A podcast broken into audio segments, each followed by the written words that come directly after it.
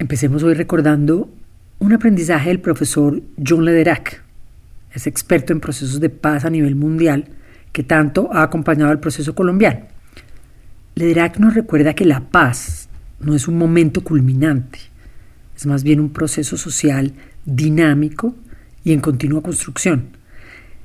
Es decir, son prácticas que se van generando y le permiten a una comunidad convivir pacíficamente y descifrar nuevos caminos cuando la violencia es la alternativa conocida.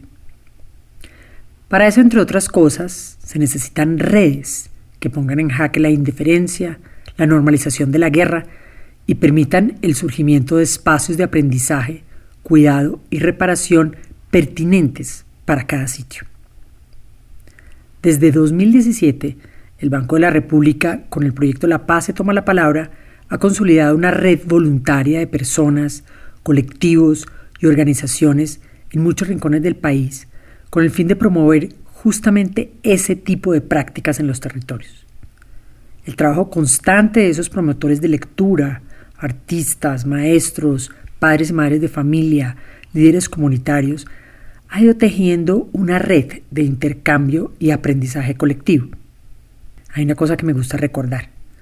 En Colombia, un país con alrededor de 50 millones de habitantes, no hubo en ningún momento del conflicto, sumando los diferentes grupos que cargaban un fusil, más de 500.000 combatientes. Eso nos recuerda el enorme potencial de paz y comunidad que tenemos. Hoy arrancamos un recorrido en el que durante dos capítulos escucharemos de primera mano a algunos mediadores en sus territorios. Un viaje en el que conectaremos esa idea de la paz con el medio ambiente como una relación no solo indisoluble, sino obligatoria si queremos seguir construyendo una paz estable. ¿De qué va eso de hacer las paces con la naturaleza? Santa Marta, en el departamento del Magdalena, Amazonas, Risaralda y Boyacá serán nuestros destinos. Bienvenidos a La Paz, se cuenta.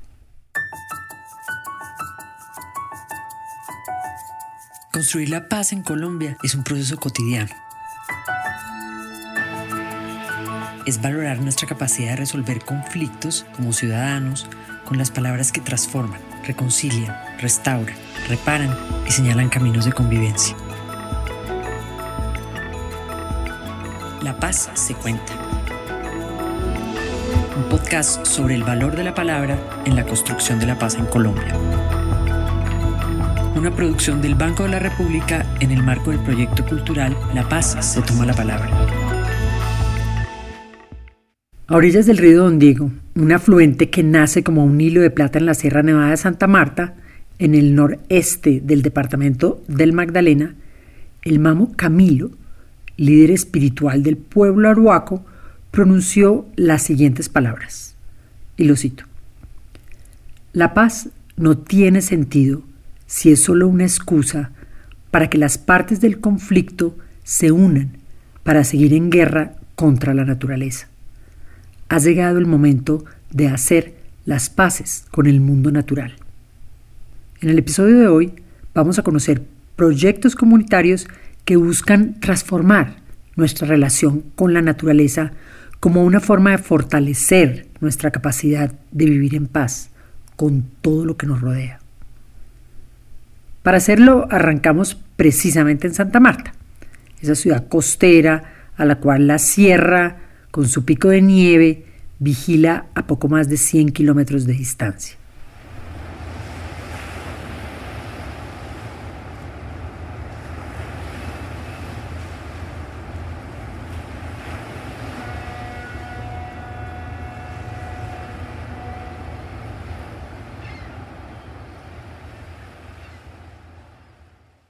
Mi nombre es Juan Carlos Celedón, soy mediador cultural de la Biblioteca del Banco de la República, Gabriel García Márquez, ubicada en Santa Marta, Magdalena.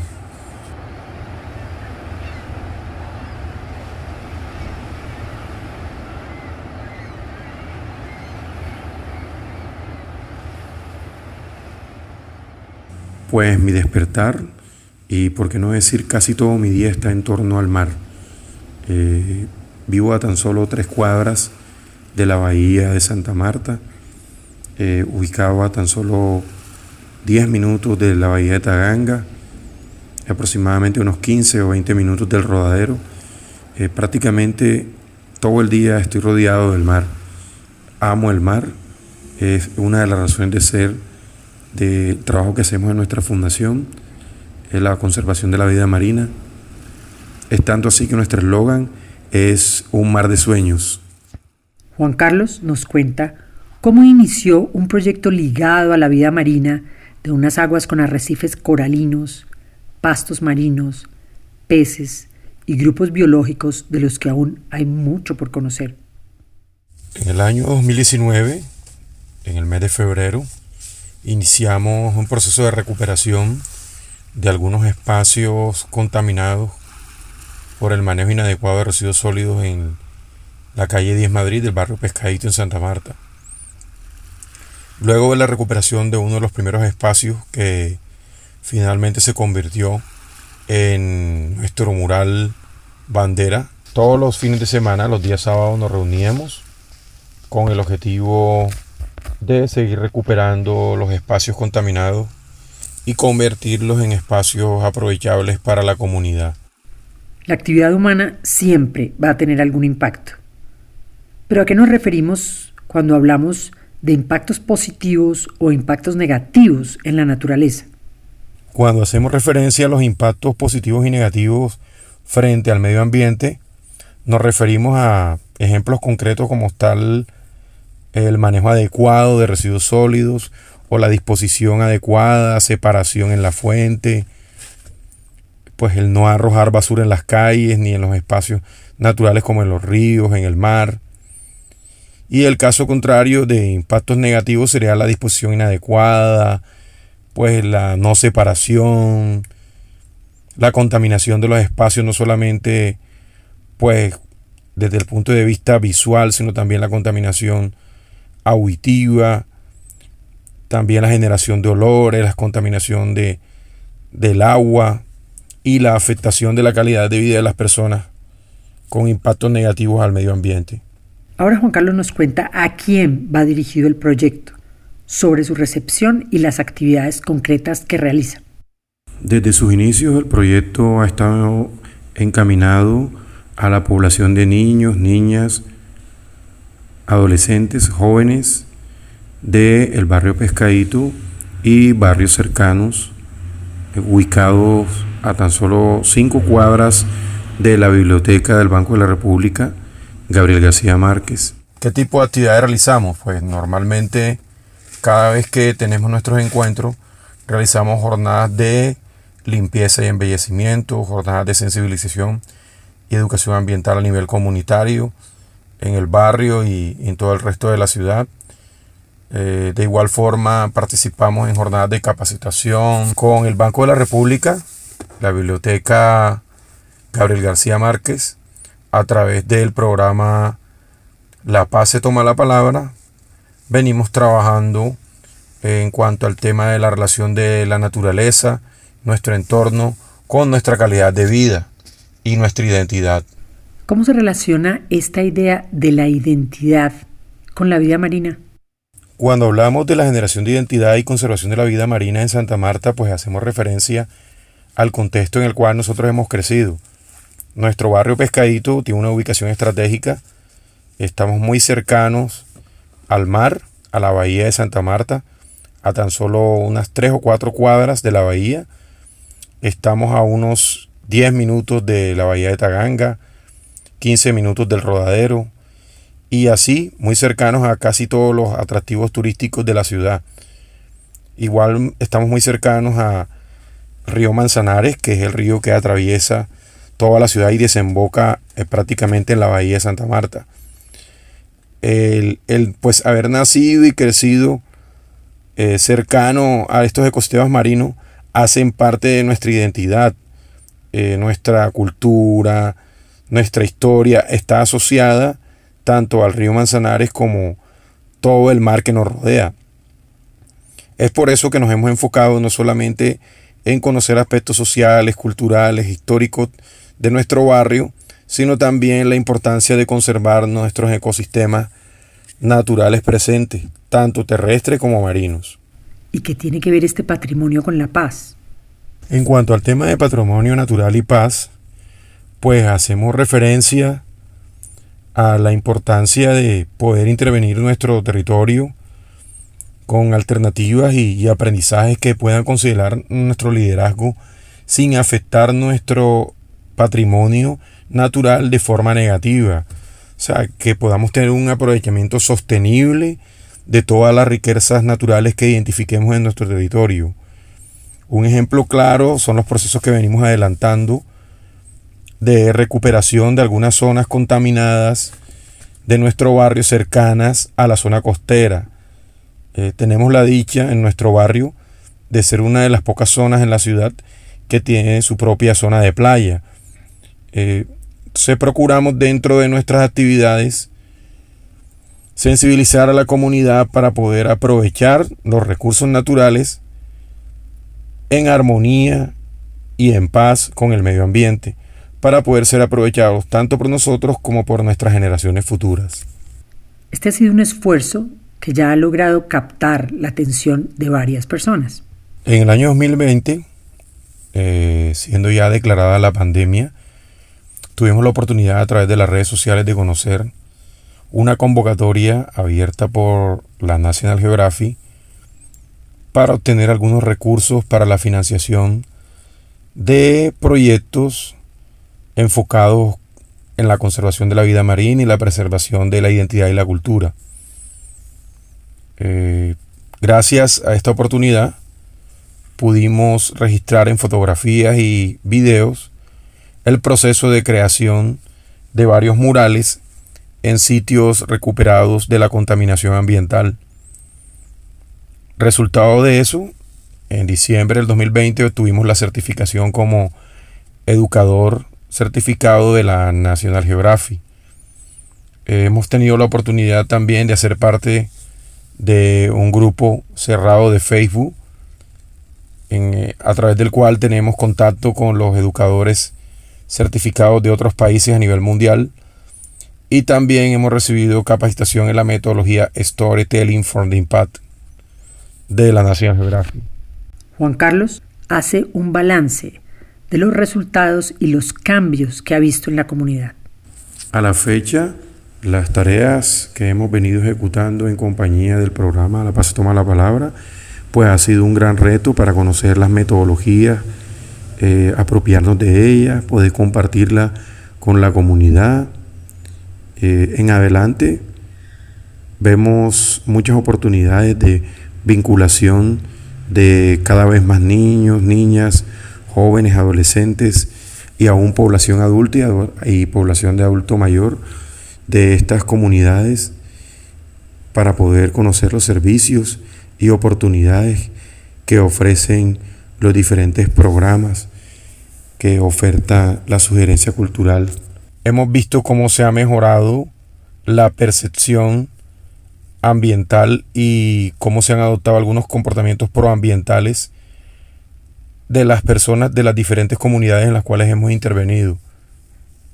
Es así como hemos visto que la gente se ha involucrado más en las jornadas de limpieza y embellecimiento, también en las jornadas de siembra de árboles, también en la atención de animales en situación de calle, y en la conservación de algunas especies que están en vías de extinción.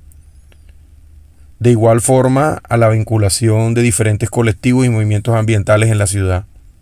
A partir de esta experiencia, así ve Juan Carlos la relación entre el medio ambiente y la paz y así ve los retos de cara al futuro.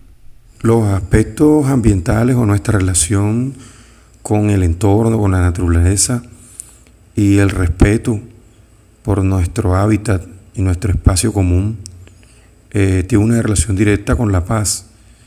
Si nosotros conservamos y protegemos nuestra biodiversidad, nuestras riquezas culturales, naturales e históricas, eh, nuestro patrimonio natural en este caso, eh, pues estamos prácticamente garantizando una situación de paz. En un futuro inmediato, pues Yo esperaría, ¿no? También e imagino que nosotros hayamos tomado mucha más conciencia acerca del impacto ambiental positivo o negativo que le estemos causando a nuestra madre tierra desde nuestro espacio, nuestro barrio, nuestra comunidad, desde nuestro lugar de origen, desde nuestro sitio de convivencia.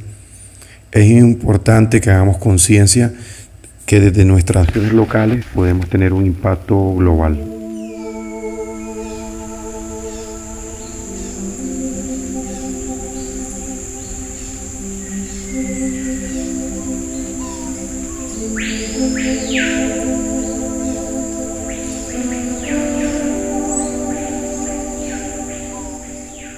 El Amazonas no es el patio trasero de nuestra casa, es la entrada, es el corazón. Eso nos dijo hace un par de episodios de La Paz se cuenta Silvia Gómez, directora ejecutiva de Gaia Amazonas. Este territorio ocupa el 44.3% de Colombia y allí viven desde hace 10.000 años la mitad de los pueblos indígenas del país, cada uno con su territorio su lengua, su forma de alimentación, su sistema de gobierno, de educación, de justicia o de manejo del medio ambiente. Y esta diversidad habita sobre un ecosistema de una vegetación y unas formas de vida únicas en el planeta que se asientan en un suelo frágil. El Amazonas, la gran maloca de Colombia, es el perfecto ejemplo de que la paz entre los seres humanos y la paz con la naturaleza son páginas de una misma historia. Nos vamos ahora para Leticia y territorios aledaños de ese departamento para conocer sobre otro liderazgo comunitario.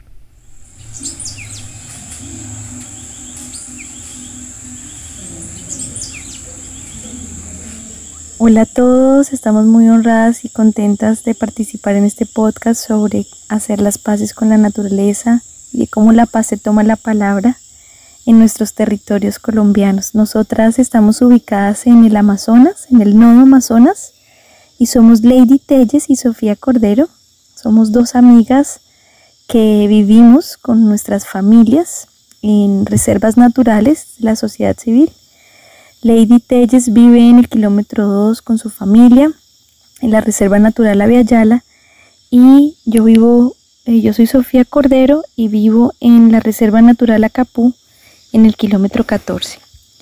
Todos los viernes unimos nuestros esfuerzos, nuestro afecto, nuestra energía en torno a la conservación de la naturaleza, a la mm, estimulación de la lectura y la escritura, a compartir un tiempo de alegría y de, eh, solidaridad, de arte, eh, es una combinación de muchas cosas lo que nos convocan y que hace, nos hace que todo se detenga, que todo pare un poquito y podamos estar eh, reunidos con niños y niñas en torno a lo que hace posible que hagamos las paces con la naturaleza. Ya lo vamos a ir viendo poco a poco.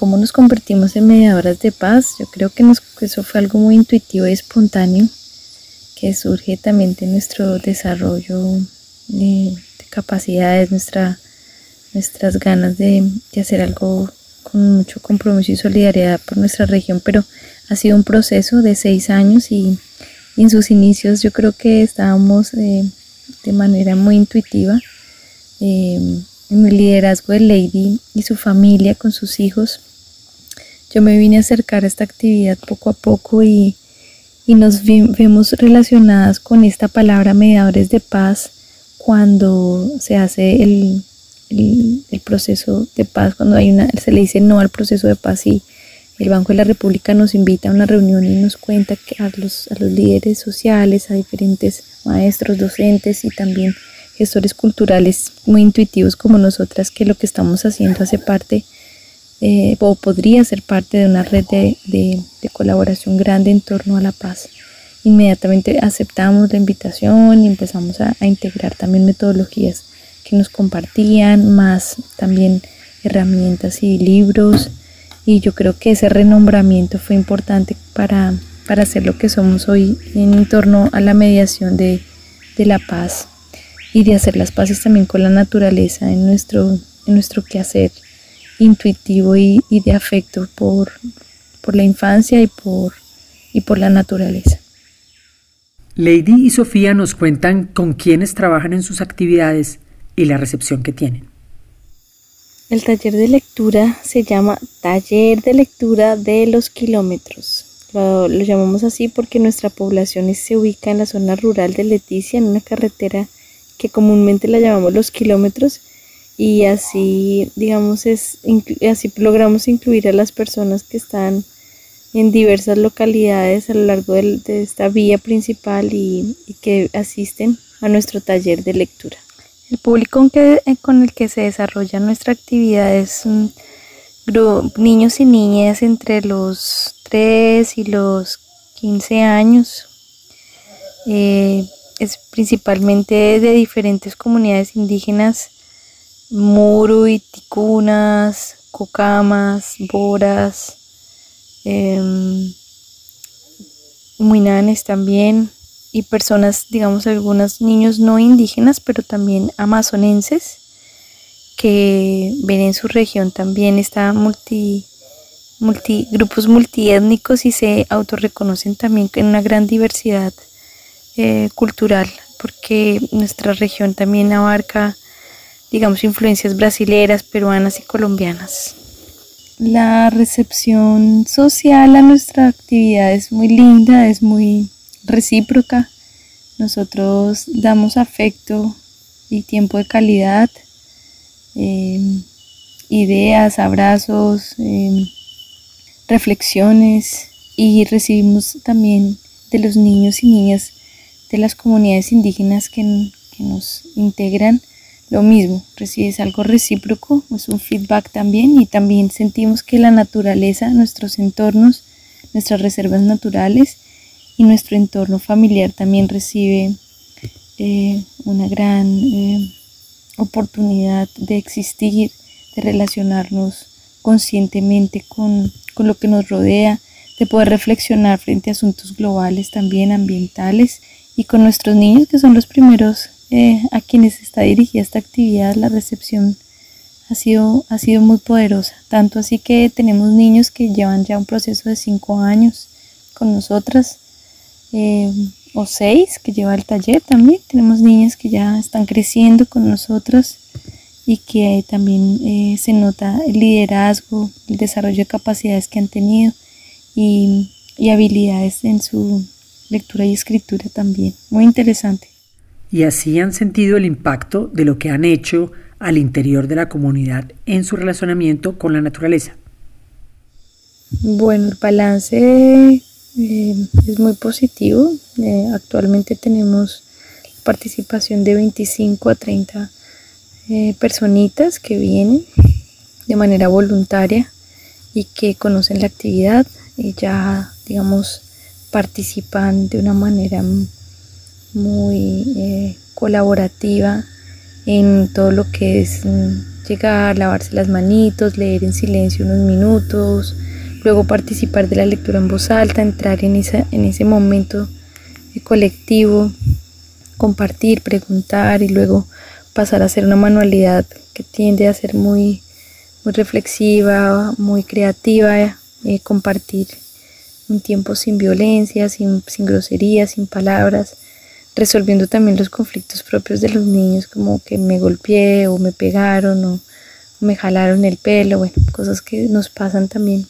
en los grupos pequeños de niños por sus edades y, son, digamos, eh, balances importantes de, lo que ocurre en nuestro, nuestro entorno.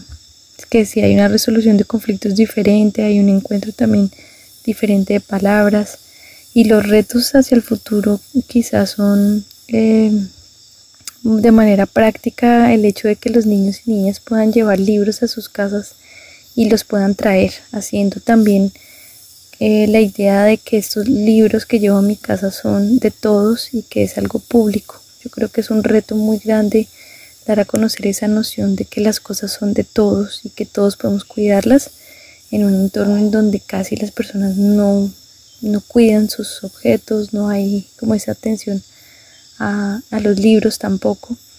Eh, la lectura en voz alta eh, ha sido, digamos, algo también que es un balance importante que, descubrir entre nosotras como mediadoras de, de, los ejercicios, como facilitadoras de los procesos y también descubrirlo en ellos, cuando ellos también toman el libro y hacen la lectura en voz alta, es algo realmente muy positivo. Ahora nos hablan de esa relación clave que tiene que ver esto con la paz. ¿Cómo entienden esa idea de las paces con la naturaleza? La paz y el medio ambiente, la naturaleza están unidas, van de la mano porque eh, sin ellas no hay vida, ellas no están en una oposición, ellas eh, juegan, estos dos elementos juegan en, la mismo, en el mismo lado y la vida, la que nos sostiene, la naturaleza nos sostiene a todos incluso a los que la contaminan, incluso a los que la desconocen, incluso las personas que, hacen daño con violencia en sus, en sus, a, sus, a su misma integridad como seres humanos y a los, a los, a los que la a su alrededor. Y la naturaleza está ahí sosteniéndonos. Entonces eh, va de la mano la paz con la naturaleza porque es que son son de la misma esencia. Y, es fundamental eh, conocerla, explorarla, explorar la paz en los paisajes, explorar la paz al comer, explorar la paz al escuchar, explorar la paz al, al tener una diferencia con otros, explorar la naturaleza también eh, en paz, tranquilos, explorar la naturaleza interior cuando nos bañamos, cuando nos tomamos un té, cuando estamos abrazando a nuestros hijos, explorar la naturaleza interior de una manera en la que no suscite eh, violencia, es, es, van de la mano, están juntas y vale la pena dedicarle la gran mayoría de nuestro tiempo a ese tipo de cosas, porque de cara al futuro, eh, esto es lo que, lo que está marcando quizás la esperanza y, y el, el desarrollo humano. El medio ambiente, la naturaleza y su conservación está atravesando completamente nuestra visión de paz porque la, la naturaleza en este momento, hoy más que nunca, es reconocida y estamos sintiendo que es a quien en la que, en la que se desarrollan todas las, actividades humanas y, estar en paz con ella y poder desarrollar otro tipo de sostenibilidades, procesos de intercambio, de relación, de respeto, em, son fundamentales. Nuestra madre naturaleza como madre creadora, protectora, como, como ese ente, digamos, fértil que, en el que se da la vida eh, requiere pues estas reflexiones muy profundas en torno a su comprensión y, la paz es yo creo que lo, lo que también la hace la hace ser, verse habitada, ¿no? en ese momento estamos en guerras en los territorios con la contaminación, estamos en, el lado opuesto, pero el llamado es hacerlo eh, de manera diferente y, y, eso pues es un gran reto, un gran desafío, pero pero hay que ponerle en la mesa, hay que subirnos las mangas de las manos y hacer, hacer las paces, hacer las paces cada día. Y así se imaginan ellas nuestra relación con el entorno en un futuro. Nuestra relación con la naturaleza en un futuro y ojalá muy cercano es que podamos reconocernos como naturaleza, como, como parte integrada de, la vida y no como seres humanos que vivimos fuera de ella, como lastimosamente nos han hecho ver las sociedades y en este momento la, los hábitos de consumo humano nos muestran una relación con, cosas artificiales o sintéticas o con una cantidad de plástico que supuestamente es necesario para vivir, pero realmente no y que nuestra relación con la naturaleza empieza, empiece por ahí para, tener también un futuro más ameno y más, más, más amigable con, nosotros mismos. Eh, yo siento que lo, más, lo más importante es sentir que esa relación está ya en nuestro propio ser, en nuestro cuerpo físico y que este cuerpo físico eh, humano con cabellos, con venas, con agua, está relacionado con la naturaleza totalmente. Somos esa naturaleza, esos paisajes, esas cascadas, esos territorios.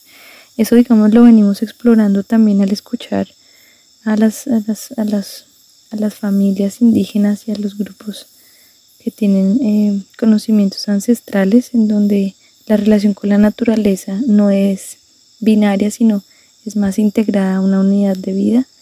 Y yo creo que de cara a eso también tendríamos que escuchar a nuestros niños y niñas muchos más, a estos niños y niñas también indígenas que, pueden ser también conocedores eh, innatos de todos estos saberes y, y, eso me alegra mucho también poder eh, darles esos, eh, esos, espacios para, para que la relación con la naturaleza se fortalezca también desde, desde sus conocimientos y desde lo que vamos construyendo todos.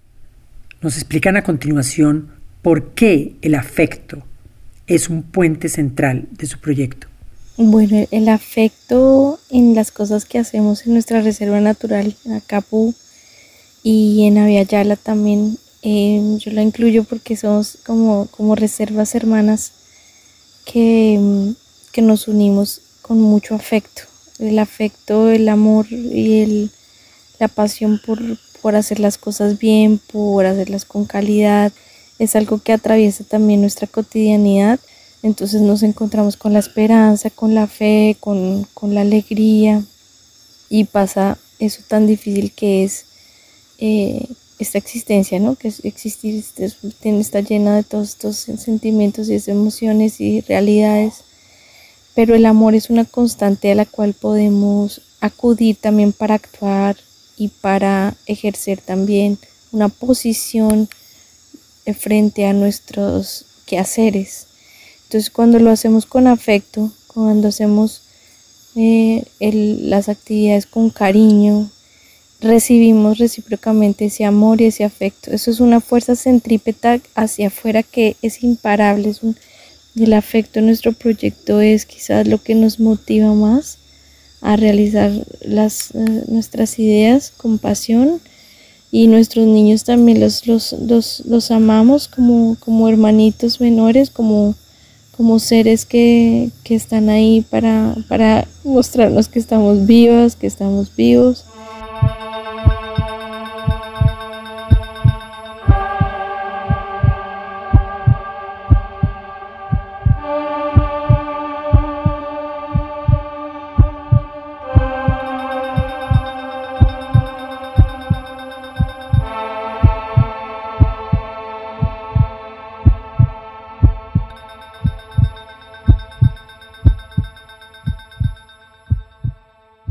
Los invitamos a comunicarse con nosotros para conocer más sobre las actividades de La Paz se toma la palabra en sus ciudades. También pueden acceder a esta y otras entregas de La Paz se cuenta en Podbean y otras plataformas del podcast. Y no se pierdan la segunda parte de este viaje en la que visitaremos el municipio de Dos Quebradas en Risaralda y de Soracá en Boyacá. Este podcast es posible gracias al trabajo de Diana Salas, Paola Genoy, Nicolás Ecar, Juan Pablo Conto y quien les habla, Ángela Pérez Mejía. No dejen de seguir toda la actividad cultural del Banco de la República a nivel nacional en nuestro portal banrepcultural.org. Para encontrar ahí todo lo relacionado con el proyecto de la paz, escojan la pestaña Especiales y allí encontrarán La paz se toma la palabra. Síganos también con el hashtag La paz se cuenta. Gracias por escucharnos y hasta la próxima historia.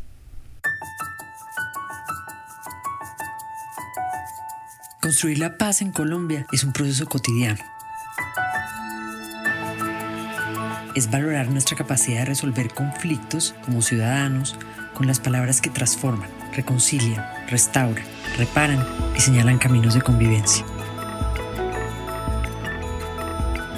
La paz se cuenta. un podcast sobre el valor de la palabra en la construcción de la paz en Colombia. Una producción del Banco de la República en el marco del proyecto cultural La Paz se toma la palabra.